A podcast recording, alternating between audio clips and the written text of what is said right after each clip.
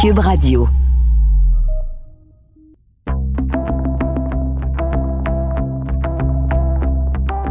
Bonjour, je m'appelle Josilito Michaud. De mon studio maison, vous écoutez Et après. Un balado où je m'entretiens avec des personnalités publiques, des gens accomplis dans leur domaine respectif, à qui j'ai demandé de me partager leur vision du monde d'après. Après qu'un virus, auréolé d'une couronne, est venu gouverner en roi et maître nos vies et en changer les contours. Tout ça a commencé par un confinement qui nous a obligés en quelque sorte à s'arrêter et voir le monde autrement.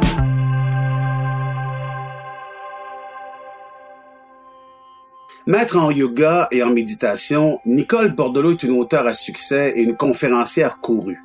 Après avoir évolué dans le monde de la mode pendant la première partie de son parcours professionnel, l'arrivée de l'hépatite C dans sa vie l'a un peu obligée à redessiner les contours de son futur. Elle a combattu cette maladie pendant plus de 20 ans et aujourd'hui, elle en est guérie. Nicole Bordelot a peaufiné ses connaissances et elle partage ses expériences de vie. Elle porte un regard bienveillant et lucide sur le monde d'aujourd'hui et de demain.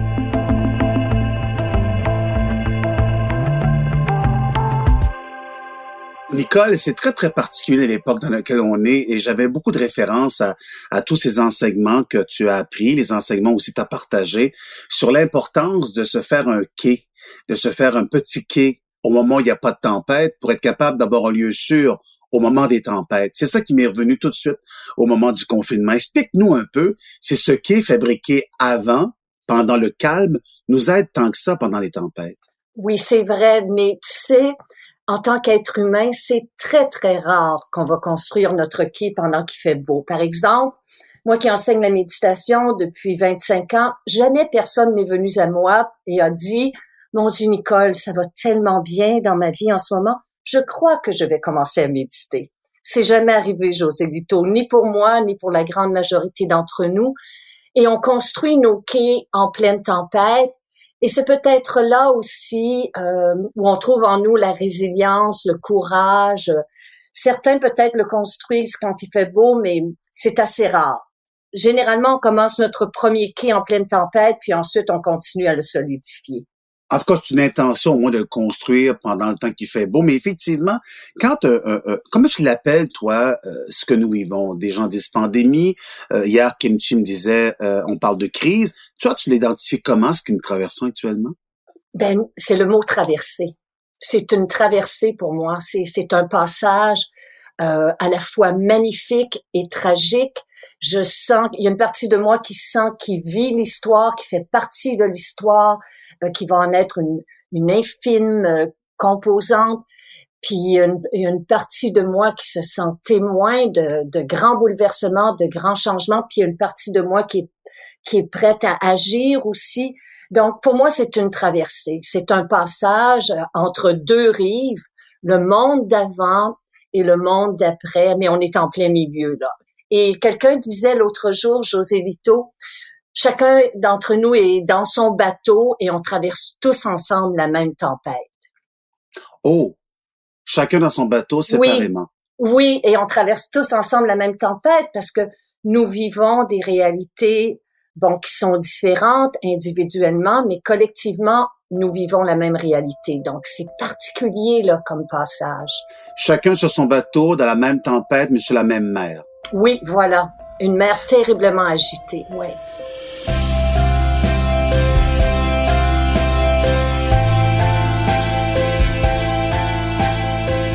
Fait pour calmer parce que on n'est pas tous dans le même contexte. Hein? Il y a des gens qui sont privilégiés.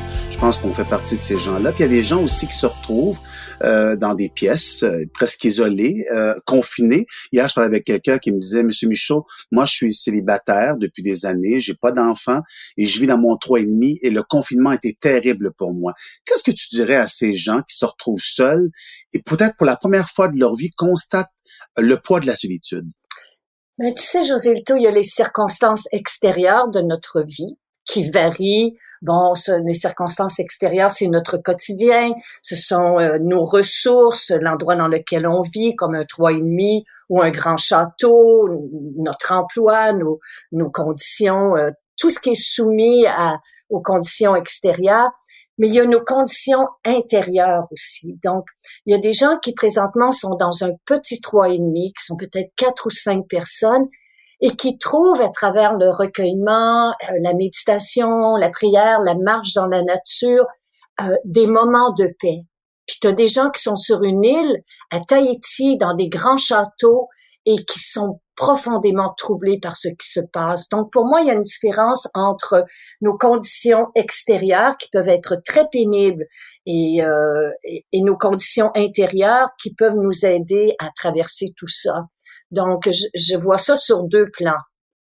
Tout à l'heure, tu faisais référence au monde d'avant et au monde d'après, parce que c'est un peu aussi le thème de, de ces balados-là mais je me dis, il y a beaucoup de gens qui disent il n'y a pas d'avant, il n'y a pas d'après. Il y a des gens qui disent bien certainement il y aura une césure entre une césure pardon entre ce qui s'est passé avant et ce qui va se passer dorénavant. Toi, c'est quoi ta position? Ah, moi d'abord, je crois que le monde d'avant, tout n'est pas à jeter. Il y a des choses qui étaient extraordinaires dans ce qu'on appelle le monde d'avant, la vie telle qu'on l'a connue. Décris-moi ce qu'on doit garder. Dis-moi ce qu'on doit garder. Et, et on a découvert des choses extraordinaires là. C'est ça. Moi, je me garde un pied les gens parfois croient que j'ai le bonheur facile. Je n'ai pas le bonheur facile. J'ai le bonheur lucide. Ayant vécu pendant 30 ans avec une maladie chronique, la maladie m'a enlevé, m'a volé beaucoup d'insouciance, mais elle m'a donné un tout petit brin de sagesse. Donc, j'apprends à, à, regarder ce qui avant était quand même des choses qui étaient merveilleuses, le fait de pouvoir se retrouver au restaurant avec des amis, de pouvoir se prendre dans nos bras, euh, de pouvoir être dans les parcs, euh, à, dans des salles de spectacle, dans des grands rassemblements. Tout ça était des choses qui étaient merveilleuses. Bon, on a découvert à travers le confinement, je vais parler pour moi là, des voisins de quartier qu'on n'avait jamais salué, qui faisait partie de notre quotidien, qu'on voyait ici et là, euh, sortir les ordures, mais qu'on n'avait jamais salué. Et là, tout à coup, on est devenus vivants les uns pour les autres. Ce sont de nouvelles relations qui vont s'insérer dans notre quotidien. Fait que ça, c'est quelque chose de bon. il y a aussi le fait qu'on a découvert pour la plupart d'entre nous des liens qui nous étaient précieux, qu'on prenait pour acquis et qui, moi je parlais à ma mère une fois par jour, mais c'était une conversation qui était souvent mécanique, automatique, répétitive. Mais là, tout à coup, j'ai réalisé que ma mère n'était pas éternelle, ni moi non plus. Alors nos conversations ont pris une, une, une direction beaucoup plus profonde. Je la guide à travers le merveilleux projet de, de Jeannette Bertrand. Je, elle, écrit sa vie présentement, donc on a ce lien-là. Ce sont des choses qui ne vont pas se perdre lorsque le confinement sera terminé. Nos agendas se sont vidés, nos projets ont été suspendus, annulés, reportés. Puis il y a plein de choses qu'on réalise, qu'on considérait essentielles et qui ne l'étaient pas. Nos vies étaient remplies, nos chalets, nos condos remplis de, de biens matériels, de, de, de, toutes sortes de choses. et là, on réalise que on sait faire la différence entre l'essentiel, l'important et l'urgent. Donc ça, je crois que ça va peut-être euh, demeurer. Combien de temps, personne ne le sait. Là.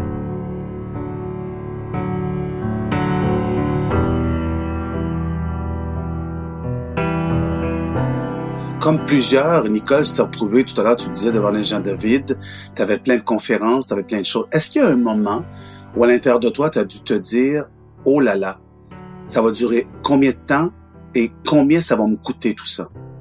Ben, tu sais, j'ai eu quand même une petite pratique avant, parce que quand j'ai été diagnostiquée avec le virus de l'hépatite C, à cette époque-là, il n'y avait pas de traitement, il n'y avait pas de médicaments.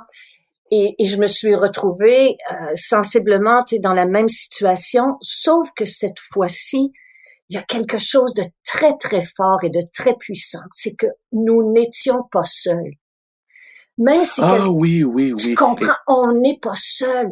Alors même si je voulais téléphoner à quelqu'un dire c'est terrible ce que je vis, la personne au bout du fil vit des choses terribles aussi, qui sont peut-être pas les mêmes que moi, mais on, on est, on vit tous des deuils, on vit tous d'espoir et de peur. On vit tous des moments d'anxiété, des moments de joie, des moments de, de chagrin immense. Donc, on n'est pas seul. Et ça, c'est quelque chose de euh, d'extraordinaire et de tellement puissant à vivre, cette sensation-là d'être interdépendant, puis de savoir qu'on dépend les uns des autres. Tu parles de solitude, il y a quelque chose qui est consternant quand on regarde ce qui se passe, c'est tous ces gens qui meurent seuls isolés des autres parce qu'ils ne peuvent pas, au moment de leur mort, être contaminés d'autres personnes. Il y, a, il y a une solitude très grande. Et moi qui ai travaillé beaucoup dans le deuil, et toi, tu t'intéresses beaucoup au sujet du deuil aussi, comment on va faire, si on les endeuillés, j'entends, pour être capable de traverser euh, justement l'épreuve du deuil sans avoir eu de contact avec ceux qu'on a aimés? Tu sais, le deuil, c'est différents passages. Hein? Il y a, a d'abord euh, le passage de la perte de la personne, de, du fait qu'elle soit partie seule, la culpabilité, euh, le chagrin immense là, que que l'on doit vivre si on traverse euh, cette euh, cette grande épreuve là. Mais il y a, une partie du deuil, puis tu la connais aussi, beaucoup de, ceux qui, qui nous écoutent là, c'est celui de de savoir que je, la célébration d'avoir eu cette personne là dans ma vie d'être capable d'honorer ce qui a été, de, de savoir que, que la vie d'une personne ne se résume pas qu'à son départ. Il y a eu tout ce qui a précédé, qui doit aussi être célébré, qui doit être honoré. Ça doit être un rituel que l'on doit faire. Mais, mais chacun et chacune d'entre nous, c'est une question de temps aussi. Puis je pense pas que je suis placée pour donner de conseils à personne là-dedans parce que euh, c'est quelque chose de, de, très difficile à vivre. Tu parlais du temps, c'est quelque chose qui revient constamment dans tes livres. Euh, et tu le dis même, c'est facile de dire à quelqu'un au moment d'un drame, le temps va arranger tout, euh, le temps va fixer les choses. Mais en même temps, tu dis, faut, il faut vivre, prendre le temps de vivre avec le temps qui est là. Eh, moi, je pense que moi, je me suis donné la permission de faire le deuil de, de la vie avant le 13 mars.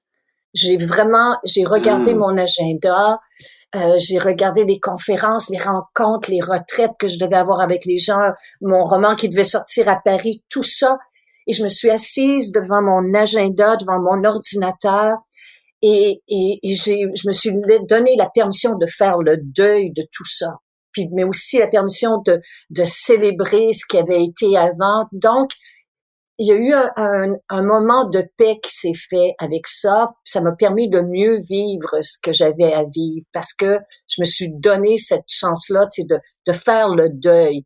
Puis je me suis donné la permission d'avoir peur, je me suis donné la permission d'être en colère, je me suis donné la permission de me sentir impuissant, de me sentir coupable, je me suis donné cette permission-là, fait que ça m'a beaucoup aidé à, à vivre ce que j'avais à vivre, puis je me sens plus apte maintenant, puis je vais rester très humble devant ce que je vais dire là, là parce que je sais que la vie euh, euh, peut me tester euh, solidement, mais, mais je me sens plus apte à accueillir euh, ce qui est à venir. Ce qui est très particulier dans une des conférences que je fais qui s'appelle Réinventer sa vie, je dis d'abord avant de réinventer sa vie, et ça s'applique à ce qu'on dit actuellement et ça, ça, ça fait écho à ce que tu viens de dire, il faut d'abord faire le deuil de quelque chose pour être capable de passer à autre chose. Oui, puis je suis certain que beaucoup d'entre nous, nous avons réalisé qu'il y avait des choses dans notre vie, dans notre quotidien qui ne nous ressemblaient plus, qui ne ah nous ressemblent pas, mais on était tellement hypnotisé par la vitesse, l'efficacité, la performance à outrance, la promotion de soi. Et le regard des autres porté sur soi dans ce, dans ce système-là aussi. À travers les réseaux sociaux, tu sais, toute cette, pro, cette, cette, valorisation de notre image, de notre style de vie, euh, tout ça. Puis là, on s'est retrouvé, on a atterri en plein milieu de nos appartements, de nos condos, de notre chambre, de nos chalets. Puis on s'est dit, ben voyons, à qui ça appartient tout ça? Parce que on n'était pas là, on travaillait 10, 12 heures par ah jour, Ou, on était dans des divertissements, dans des activités, on s'était pas arrêté à tout ça. Y compris les enfants. Moi, j'ai vu des gens qui m'ont dit, Nicole, je ne connaissais pas ces enfants-là. Il y en a un qui m'arrête l'autre jour. non, mais je te jure, il y a quelqu'un qui m'arrête l'autre jour au magasin, puis il me dit, Monsieur Michaud, puis là, je à deux mètres, je lui parle, et il me dit, euh, moi, je ne connaissais pas ma femme. Moi, je Ah. passais mon temps à travailler. Je connaissais la mère de mes enfants que je retrouvais à 18 heures. Mais là, je retrouve ma femme et mes deux enfants. J'avais perdu tellement de mots, de phrases importantes, d'évolutions importantes de mes enfants. Et j'espère que le confinement va durer longtemps. Oh, c'est magnifique. Ça, c'est donner un sens à notre expérience. Parce que l'autre jour, euh, je parlais avec un membre de ma famille qui me disait, Ah, j'ai fait le ménage dans mon garage, j'ai fait le ménage dans mon sous-sol, j'ai repeint ceci, j'ai repeint cela, mais il va falloir que je donne un sens plus profond au confinement. Puis ça Oh. veut dire que j'ai des ressentiments envers certaines personnes, puis il va falloir que, que je me serve du confinement pour régler ça intérieurement.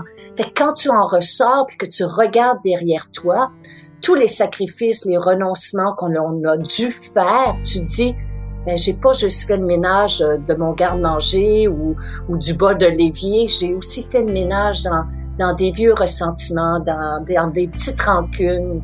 Et comme on dit en bon québécois, des petites crottes sur le cœur que je traînais depuis des années, je ne sais pas pourquoi, puis j'ai décidé de m'en libérer. Ça, c'est donner un sens à notre expérience. C'est extraordinaire.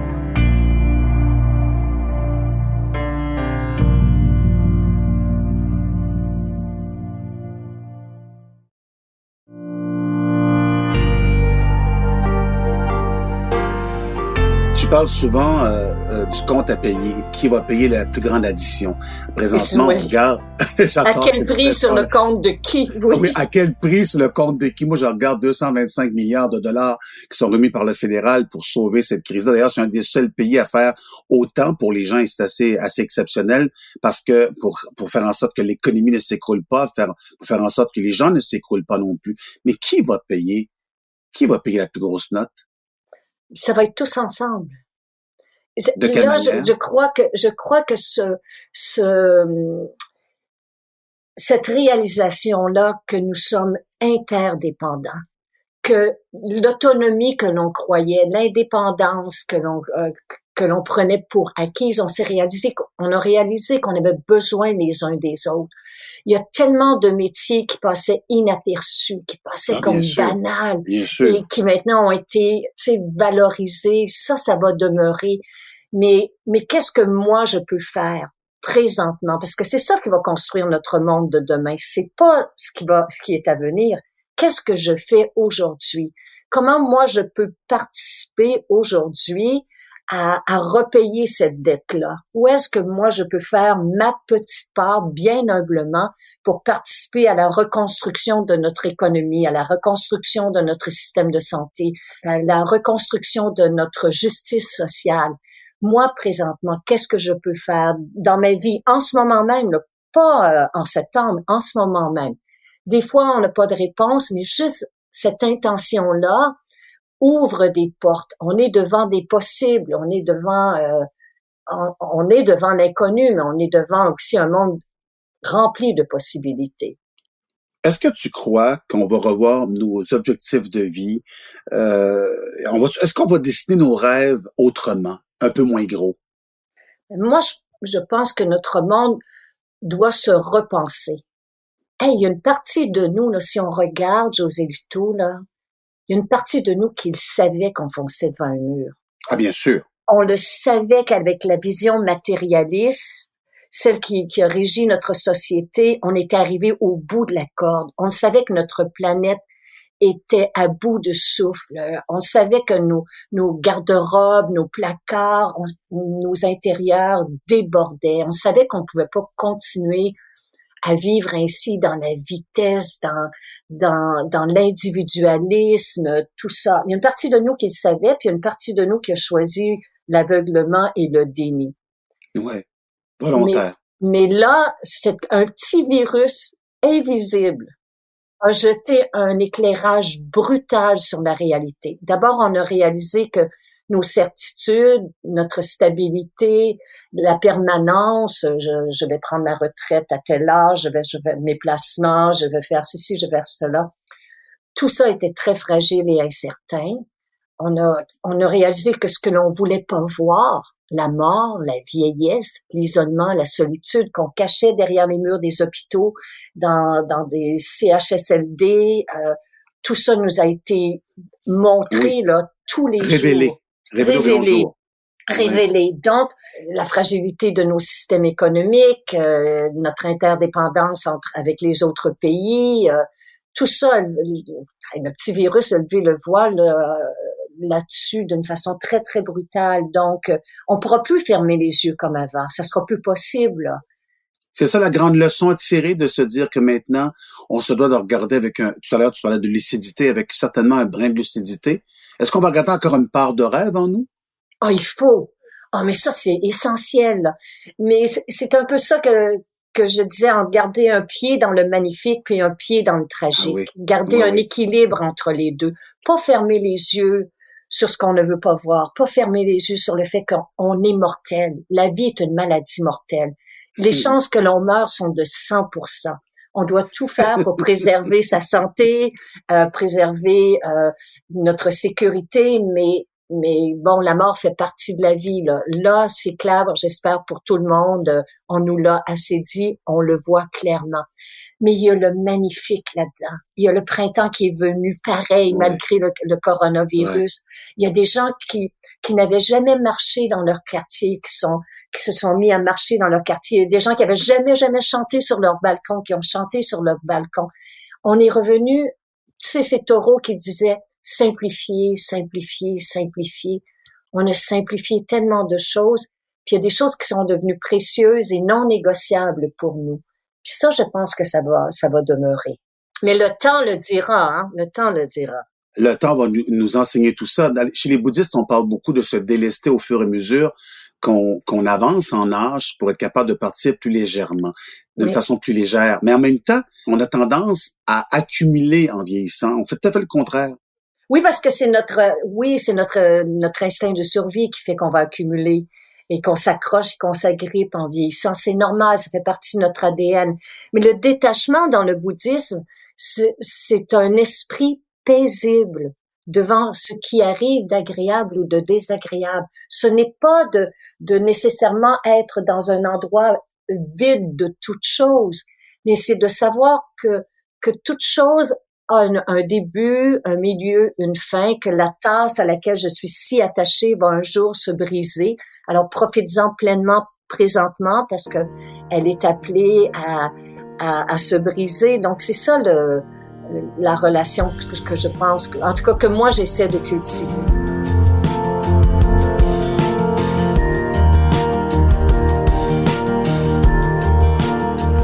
Toi qui écris beaucoup, t'aimes écrire, t'aimes les mots, tu sais, on, partage beaucoup ça en commun, entre autres.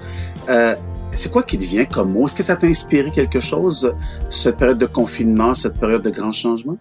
moi, j'ai été tellement euh, pris de court parce que pendant du 13 mars au 13 mai environ, là, puisque une période d'environ 8 à 9 semaines, j'ai été incapable d'écrire. J'avais, moi, j'écris depuis l'âge de 13 ans. J'écris à travers une dépendance, j'écris à travers le franchissement d'une longue maladie chronique. J'ai écrit à travers des, des divorces, euh, des, des, des séparations, des, des moments heureux dans ma vie. J'ai toujours écrit. C'est la première fois que je n'ai pas été, je n'ai pas été capable d'écrire pendant deux mois. Pourquoi, selon toi? J'avais besoin de faire le silence intérieurement. J'avais besoin de l'immobilité. J'avais besoin de, de vraiment prendre le pouls de ce que je vivais intérieurement. Je ne voulais pas que l'écriture devienne un refuge pour moi. Je voulais pas que ça ah devienne ah une forme de, de protection, de dire oh, je vais me plonger là-dedans dix heures par jour puis je sentirai pas ce que j'ai à sentir parce que je j'avais vraiment je voulais pas m'empêcher de vivre ce que j'avais à vivre même si c'était très inconfortable. Donc pendant deux mois, euh, je me suis assise euh, avec ce que j'avais à.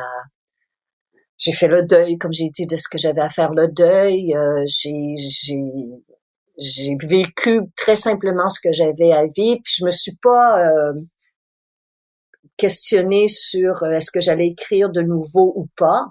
Puis j'ai repris l'écriture, mais euh, je ne savais pas. Là, j'étais vraiment au bord d'un précipice moi, il y a une citation extraordinaire qui m'a guidée toute ma vie, euh, une grande partie de ma vie euh, depuis que j'ai vécu avec l'hépatite C, c'est celle de Chongyam Trungpa Rinpoche, qui était un grand maître de méditation qui disait La mauvaise nouvelle, c'est que vous êtes en chute libre. Hmm. La bonne nouvelle, c'est qu'il n'y a pas de sol. Eh, moi, j'adore. Une autre des citations, je te cite régulièrement parce que euh, quand il arrive une nouvelle, OK, à laquelle on s'attend pas, on se dit, on s'attendait à un type de nouvelle, puis il arrive une autre. Oui. Moi, j'ai toujours la même phrase qui revient de toi, et merci de me l'avoir dit à un moment crucial dans ma vie, c'était bonne ou mauvaise nouvelle, qui, sait? Et, et si la vie avait voulu tout simplement te protéger? Oui, tellement. Ah, ça, là, ne pas savoir ne pas savoir. On est là, là, présentement. On est dans, dans, c'est inconfortable de pas savoir pour nous parce qu'on a accès tellement de connaissances, de recherches, de savoir. Mais là, on est, même la science est devant l'inconnu. Et ça nous peut, ça peut nous paralyser ou nous rendre très, très vivants et vibrants avec ce qui est. On est obligé d'admettre qu'on ne sait pas ce qui est, ce qui est à venir. On est obligé de demeurer humble. Il y a des forces à l'œuvre qui nous dépassent. Et bonne nouvelle, mauvaise nouvelle, qui sait? On a bien hâte de voir la suite parce qu'effectivement, il y a les choses ne seront peut-être plus jamais pareilles. As-tu l'impression qu'elles ne seront plus jamais pareilles ou elles sont transformées avec un peu d'avant? Tu il, est tôt encore pour le dire parce qu'il y, a des, y a des gens qui, qui, qui attendent leur vie d'avant. Ils sont à la maison à attendre de reprendre leur vie d'avant. Euh, pour eux, ça, ça risque d'être un choc si ce n'est pas tout à fait ce qu'ils espèrent. Euh, il y a des gens qui s'attendent à complètement le contraire. Pour eux, ça risque d'être un choc aussi si ils voient que non, c'est pas tout, tout le monde qui a changé. Là. Il y a des choses qui vont demeurer sensiblement les mêmes. Donc, je pense qu'on doit revenir à un esprit. C'est euh, Rena Maria Rilke qui disait apprenez à vivre vos questions. N'allez pas tout de suite dans, la, dans les réponses. Vivez vos questions. On est peut-être là à apprendre à vivre avec l'incertitude, le changement, l'instabilité, José Lito. Apprendre à, à, laisser aller un peu le contrôle et à, à demeurer ouvert, ouvert à ce qui est à venir.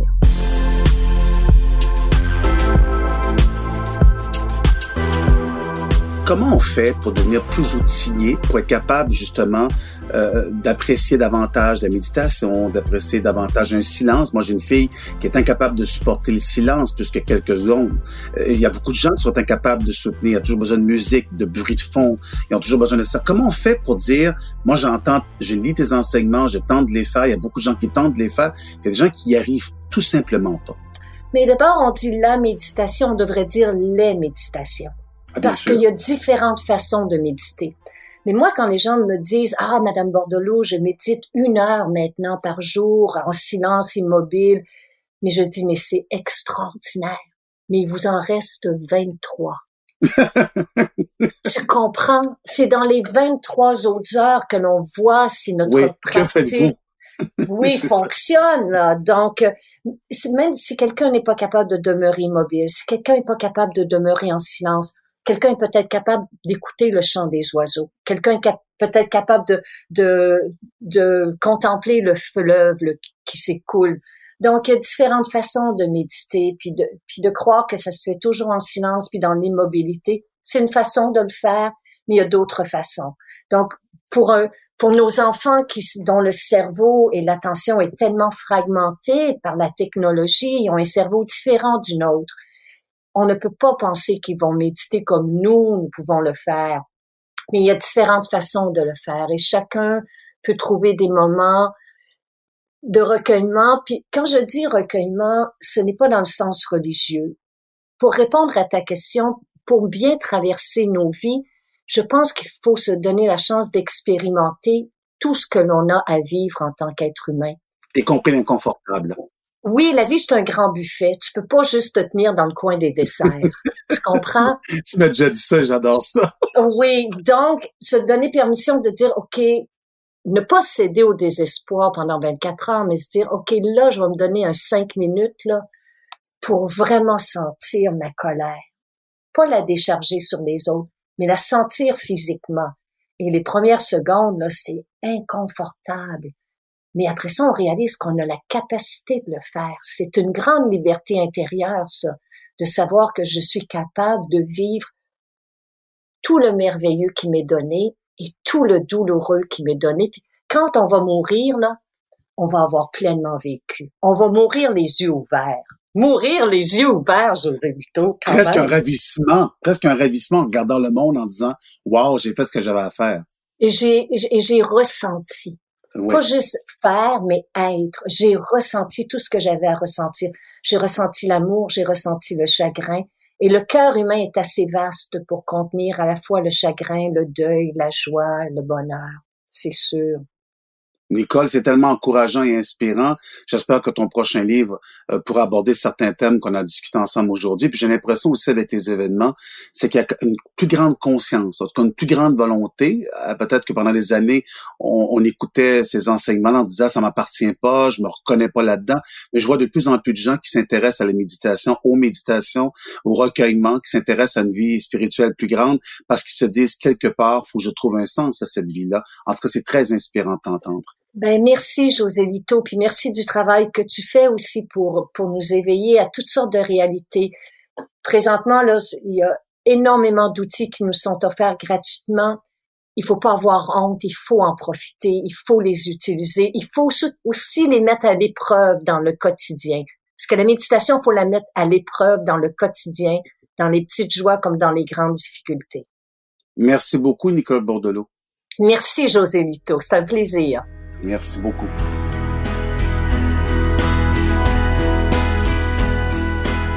Et après est une production de Cube Radio, réalisation Anne-Sophie Carpentier, chef réalisateur Bastien Gagnon La France. Je m'appelle José Lito Michaud. Merci d'être à l'écoute et à très bientôt.